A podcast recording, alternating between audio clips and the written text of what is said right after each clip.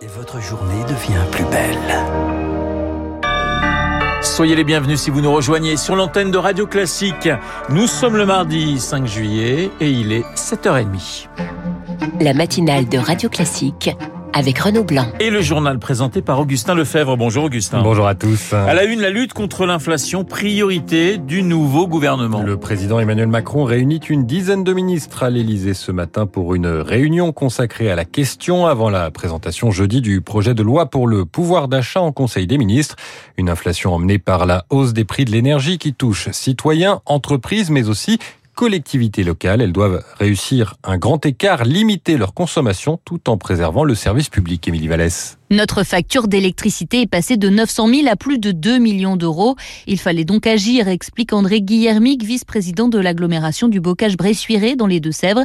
Il a fallu faire un choix entre les deux équipements les plus énergivores, les stations d'épuration ou les piscines. On ne voyait pas bien comment arrêter les stations d'épuration, donc euh, on a décidé de fermer la piscine de Cerizay pendant juillet et août. C'est plus de 90 000 euros d'économie, oui. C'est donc la piscine couverte qui sera fermée. Les trois bassins de plein air de l'agglomération resteront eux ouverts. Sur les années à suivre, il va falloir engager des réflexions pour être beaucoup plus économe, revenir à des raisonnements plus pragmatiques. Une piscine d'été, elle est ouverte l'été, un bassin couvert, il est ouvert l'hiver. D'autres communes réduisent, elles, l'éclairage public pour limiter les coûts. C'est le cas d'Aubonne, dans le Val d'Oise, qui y réfléchissait déjà dans un souci environnemental. Marie-Josée Bolland, maire de la commune. On a sauté le pas, finalement, avec la hausse de l'électricité. On va éteindre, pas les feux tricolores, mais les lampadaires. On est sur une tranche de 1h30 à 4h30. Alors, on a estimé à peu près 10 000 euros d'économie par mois, mais je crains que cette économie, finalement, ne nous permette que d'absorber la hausse. Plusieurs communes demandent aujourd'hui à l'État la mise en place d'un bouclier tarifaire sur l'énergie pour les collectivités locales,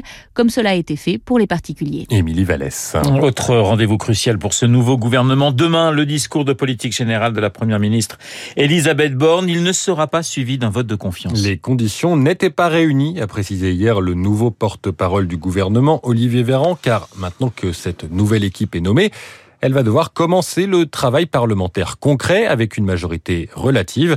Et les prochains jours vont donc être particulièrement importants, estime le politologue Benjamin Morel, interrogé par Azaïs Perronin. Ce qui va être réellement le baptême du feu et ce qui va conduire à donner un sens et un contenu au nouveau quinquennat, c'est essentiellement la présentation de nouveaux projets de loi, le projet de loi pouvoir d'achat, le projet de loi également relatif à l'état d'urgence sanitaire, ce qui va être à la fois un test pour le nouveau gouvernement dans sa capacité à fonctionner. On a un gouvernement assez pléthorique, ce qui peut poser un certain nombre de, de problèmes, et évidemment ça va être un test pour la composition et la formation de majorités ad hoc au sein du Parlement. Et ce gouvernement qualifié de pléthorique hein, par Benjamin Morel est composé de 42 membres, 21 hommes et 21 femmes. La parité donc, mais une parité de façade, dénonce militantes et militants féministes. Un seul des cinq ministères régaliens est occupé par une femme, Catherine Colonna aux affaires étrangères. En descendant dans l'ordre protocolaire, on trouve en revanche 9 femmes pour 10 secrétaires d'État. Les féministes ont toutefois un motif de satisfaction. Le départ de Damien Abad accusé de viol. Dans une interview au magazine Elle à paraître demain, Elisabeth Borne réaffirme son attachement à la présomption d'innocence, mais, et il y a désormais un mais, un certain nombre de témoignages méritent d'être pris en compte, affirme la Première ministre, alors qu'une quatrième femme accusait le ministre des Solidarités hier matin.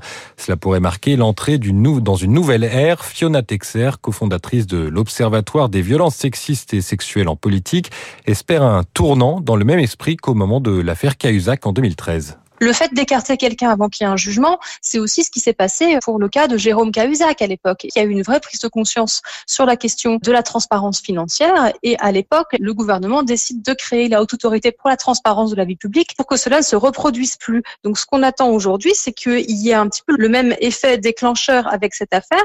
De quels moyens l'État peut se doter pour que les élus mis en cause pour violence sexuelle ne puissent plus exercer de responsabilité? Fiona Texer, cofondatrice de l'Observatoire des violences sexistes et sexuelles en politique. Vous écoutez Radio Classique, il est 7h34. Augustin, aux États-Unis, Joe Biden promet de lutter contre l'épidémie de violence par arme à feu après une nouvelle fusillade de masse. Des propos qui deviennent une tragique habitude. Hier, c'est un homme de 22 ans qui a abattu 6 personnes et en a blessé 26 à Highland Park au nord de Chicago. Il a tiré dans une foule réunie pour les célébrations du 4 juillet, fête nationale. Un jour sur deux, c'est la fréquence de ces tueries de masse depuis le début de l'année dans le pays, selon une ONG. En Italie, état d'urgence décrété dans cinq régions du Nord à cause de la sécheresse. Conséquence d'une vague de chaleur qui touche le pays, elle a provoqué l'effondrement d'un glacier dimanche dans les Alpes italiennes. Au moins sept morts et huit blessés. Aucun doute sur la responsabilité du changement climatique, a déclaré hier le gouvernement italien. En France, la chaleur du printemps a poussé les arboriculteurs à avancer leur récolte. La production de fruits retrouve cette année un volume normal après une année 2021 marquée par le gel qui avait dévasté les cultures. Une bonne nouvelle dont se félicite Laurent Grandin, président d'Interfel, l'organisme qui regroupe l'ensemble des métiers de la filière fruits et légumes frais. Nous avons été l'année dernière affectés lourdement par l'épisode de gel, puisque près de 50% des fruits à noyaux avaient disparu de l'offre française. Cette année, c'est un peu l'inverse. L'ensemble des fruits à noyaux, abricots, nectarines, cerises, pêches, sont plutôt épargnés avec une récolte qui revient à la normale. Une année plutôt ensoleillée, donc euh, de qualité gustative satisfaisante, à des moyennes de prix aussi normales, avec une caractéristique peut-être, c'est que cet épisode de chaleur va avancer la récolte, disons, de 15 jours, 3 semaines, et donc ce sera une campagne importante en volume, mais assez courte dans le temps. Un propos recueilli par Anne Mignard. Une inquiétude toutefois pour euh, le secteur, le manque de saisonniers euh, pour les récoltes. Un manque qui touche également l'animation et l'encadrement des enfants. À trois jours du début des vacances scolaires, des colonies de vacances sont annulées, des centres aérés prévoient de rester fermés. Il manque d'animateurs, de cuisiniers ou de directeurs, des postes aux horaires allongés et peu rémunérés. Des enfants se retrouvent donc sans vacances et leurs parents sans solution de garde. Exemple dans le Maine-et-Loire où la ville de Cholet a dû annuler ses camps de vacances. Olivier Bagnard, adjoint en charge de l'éducation et du sport à la mairie, fait face à une situation inédite. Nous nous communiquons sur nos besoins dès le mois de décembre et malheureusement, euh, au mois d'avril, nous n'avions reçu aucune proposition. Aucune. C'est la première fois que nous voyons ça. Nous avons pourtant un réseau très large. Et malheureusement, voilà, cette année, nous n'avons eu aucun CV. Sur notre territoire, euh, nous avons une situation économique qui va plutôt très bien.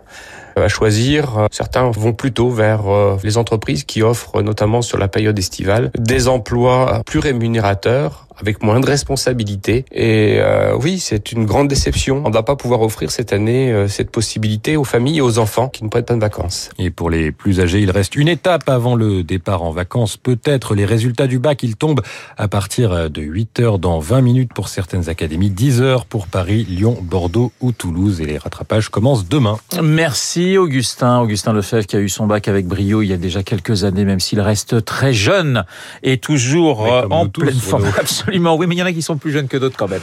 Il faut bien le dire. Il est 7h37 sur Radio Classique. Dans un instant, les spécialistes. Nous allons retrouver euh, Dominique Moisy et François Geffrier.